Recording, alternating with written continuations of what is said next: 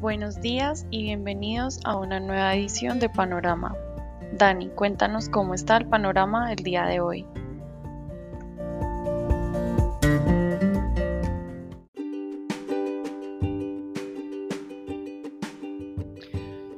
Muy buenos días a los seguidores del podcast Panorama de Global Securities hoy.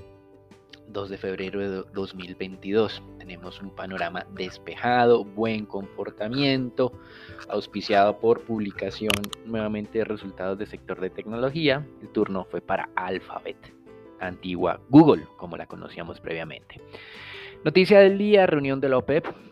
El mercado no anticipa sorpresas, pero sí continúa especulando de que esos incrementos de producción son difíciles de cumplir porque se ha encontrado ya incumplimientos incluso de la misma Rusia.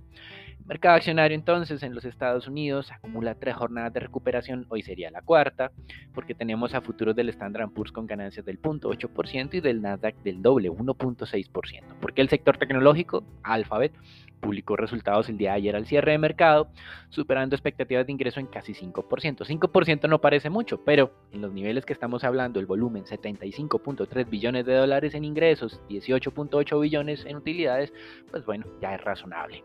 La acción se estaba valorizando más del 10% en el premercado, por eso también ayer la compañía anunció un stock split, ¿Por qué? Porque la acción con 3 mil dólares la acción pues se hace difícil de, digamos, de tradear como tal, de negociar. Así que si yo no tengo una plataforma que me permita comprar fracciones de acciones, eh, pues lo más adecuado es lo que va a hacer la compañía de hacer un split. Una acción actual de eh, Alphabet va a equivaler la próxima semana en 20 acciones, algo así. Entonces, digamos, no es que me vayan a dar más dinero, simplemente lo que tengo representado en una hora va a estar representada en 20, así que el precio se va a dividir entre 20, etcétera, etcétera.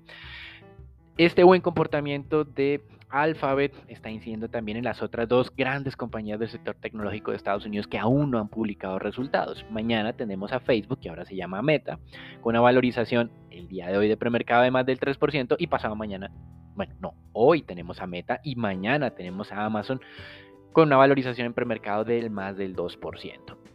Este buen comportamiento del mercado accionario de Estados Unidos se está transmitiendo al resto de mercados en el mundo, Asia predominantemente positivo, bueno, menos China que está en su celebración del año nuevo.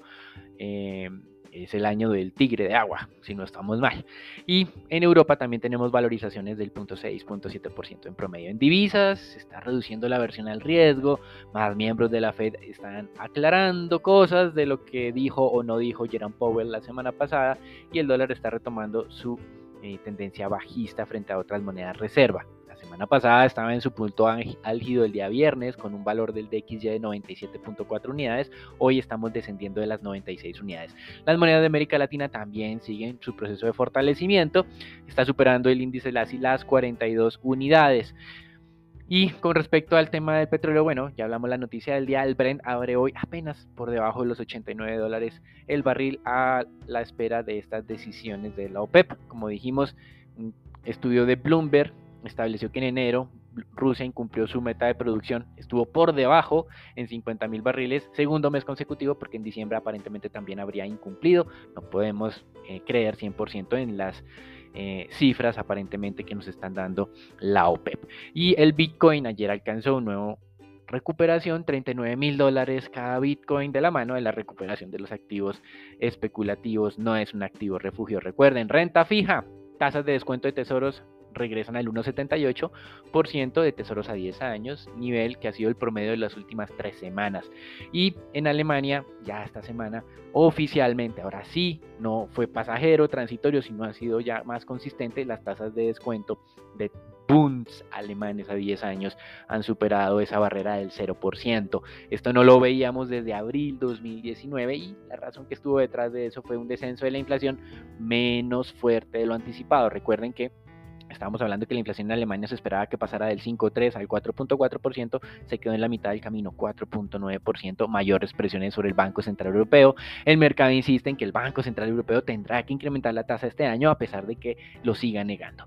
En Estados Unidos, ahora el turno fue para el presidente de la Reserva de San Luis. Ayer habíamos hablado de la presidenta de la Reserva de Kansas, de la presidenta de la Reserva de San Francisco. En total, en la semana van cinco miembros de la Fed que dicen no vamos a hacer ajustes agresivos de la tasa de referencia, descartando en teoría eso de los 50 básicos en marzo y de cinco incrementos de tasas que nos está hablando Goldman Sachs. Recuerden que lo pueden, em, digamos, complementar con el desmonte del portafolio de la Reserva Federal y estas dos políticas, digamos, en conjunto harían que no sea necesario depender 100% de la tasa de referencia.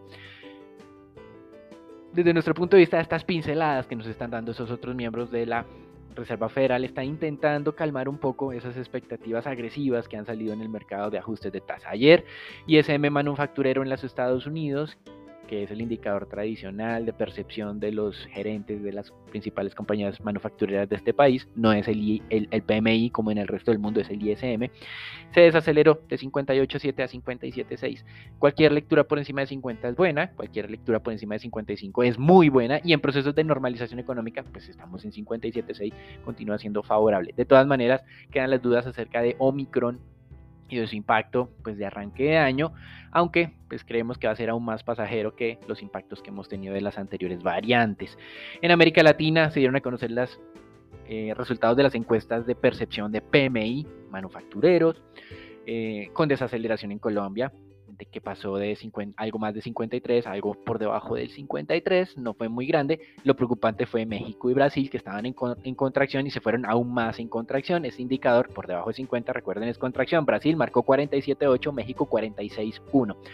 En Perú, una buena noticia y una muy mala. La buena, la inflación descendió al pasar del 6.43 cierre 2021 al 5.68. Ojalá continúe esta dinámica para que los bancos centrales no tengan que, digamos, frenar demasiado.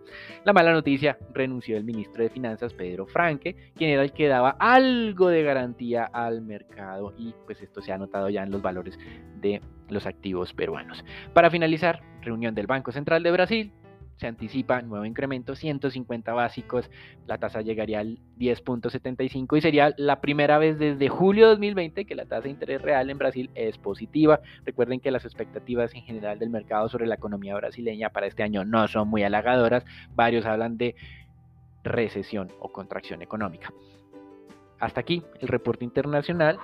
Lo dejamos entonces con el equipo de estrategia para que nos hable eh, el equipo de estrategia de Global Securities para que nos hable sobre lo que está ocurriendo en el mercado colombiano.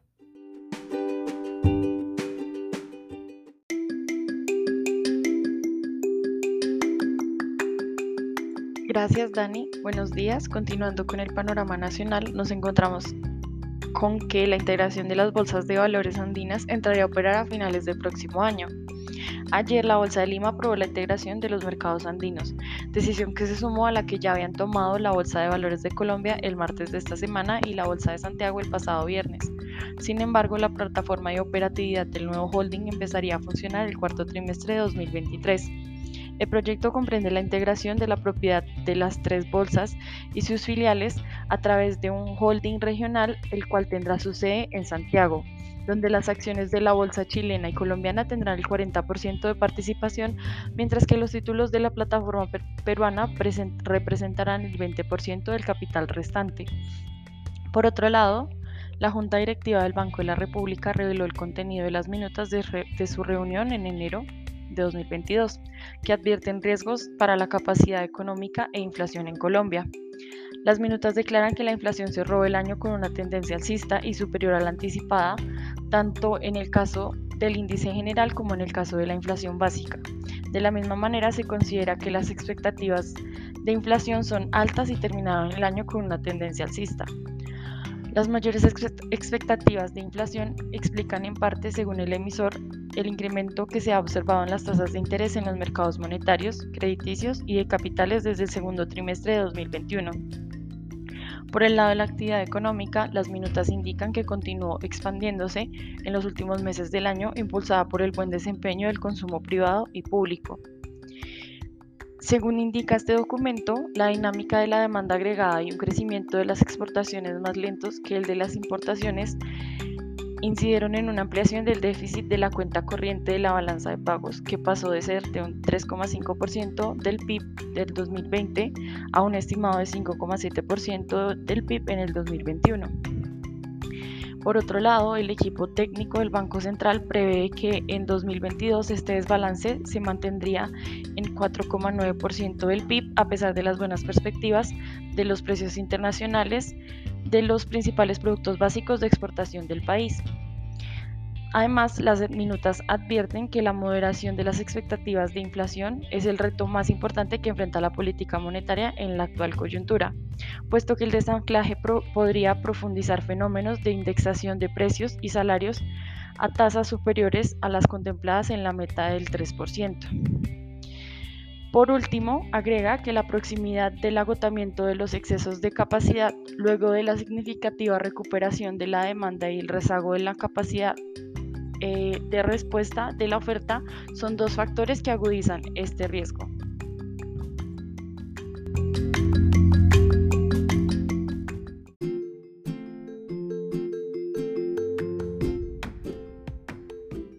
Gracias. Pasando al comportamiento del mercado accionario, en la jornada anterior tuvimos la reactivación de la negociación de las especies que habían estado siendo o que están siendo objeto de las OPAs. Entonces el mercado accionario local tuvo una dinámica bastante positiva. El arranque de sesión se dio incluso con valorizaciones superiores al 1 0.5%, pero que se fueron moderando a medida que avanzaba la jornada. El índice cerró entonces en medio de comportamientos laterales con valorizaciones por 0.07%, volumen negociado bastante alto, 190 mil millones, y que responde a esa reactivación de las especies y al apetito de los inversionistas por este tipo eh, de apuestas que se podría decir se le hacen a, a comprar esos activos y luego participar en las sopas. La especie más transada fue la acción de Grupo Sura con 103 mil millones de pesos y subió 33.65%, mientras que algo irónicamente la especie que más cayó fue la preferencial de Grupo Sura, retrocediendo 4.66%. Por el lado de Nutresa, la reactivación se dio en máximos históricos. Recordemos que igual previamente antes de que se diera este segundo precio de OPA, también la acción estaba en máximos históricos en 33.600 pesos. De ayer se valorizó 21.1% y cerró en 40.680. es un precio bastante cercano al ofrecido en la OPA, que si se tiene en cuenta una TRM vigente al día de hoy se ubicaría en unos 41.200 pesos. Entonces digamos que por el lado de Nutresa se ajustó ese precio bastante bien al comportamiento en las operaciones en el mercado, mientras que en Grupo Sura aún eh, se ve algo de espacio para llegar a ese precio eh, que sería ofrecido en la OPA. Por el lado fundamental, tenemos que la Bolsa de Valores de Colombia y la Superintendencia Financiera confirmaron la cancelación de las acciones preferenciales y sin derecho a voto de Avianca, ya entonces es oficialmente que se deslistaría como tal el emisor de la bolsa local. Por otro lado tenemos a Celsia que informó que las transferencias por generación eléctrica aportadas por la compañía 50 municipios, 5 corporaciones autónomas y a un parque natural en las áreas donde se ubican sus plantas generadoras en el Valle del Cauca, Tolima, Antioquia y Santander crecieron en un 42% en 2021 frente a las que realizaron en 2020, según la regulación, estos ingresos que reciben dichos municipios y corporaciones deberán ser destinados a proyectos de aguas potables, saneamiento básico y mejoramiento ambiental, donde la compañía entonces continúa contribuyendo a esa sostenibilidad del medio ambiente.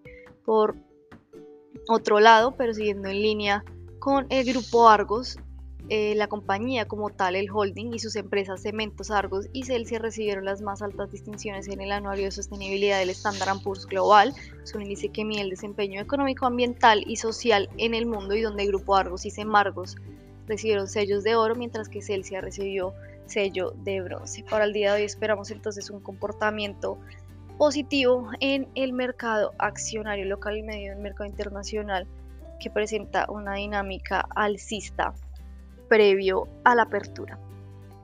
Por otro lado tenemos a la divisa colombiana que presentó una vez más una revaluación y que allá acumula entonces varias jornadas de fortalecimiento buscando sobre los 3.900 pesos. La tasa de cambio cerró en 3.925 con 50 centavos. Es una revaluación de 22 pesos y superaron 1.600 millones de dólares, un volumen bastante alto. Continuamos entonces viendo una en fortalecimiento generalizado de las monedas de la región un debilitamiento del dólar en el mundo, por lo que esperamos el día de hoy una vez más presiones bajistas en la divisa con soportes en 3.920 y 3.910 pesos y resistencias en 3.930 y 3.955 pesos por dólar.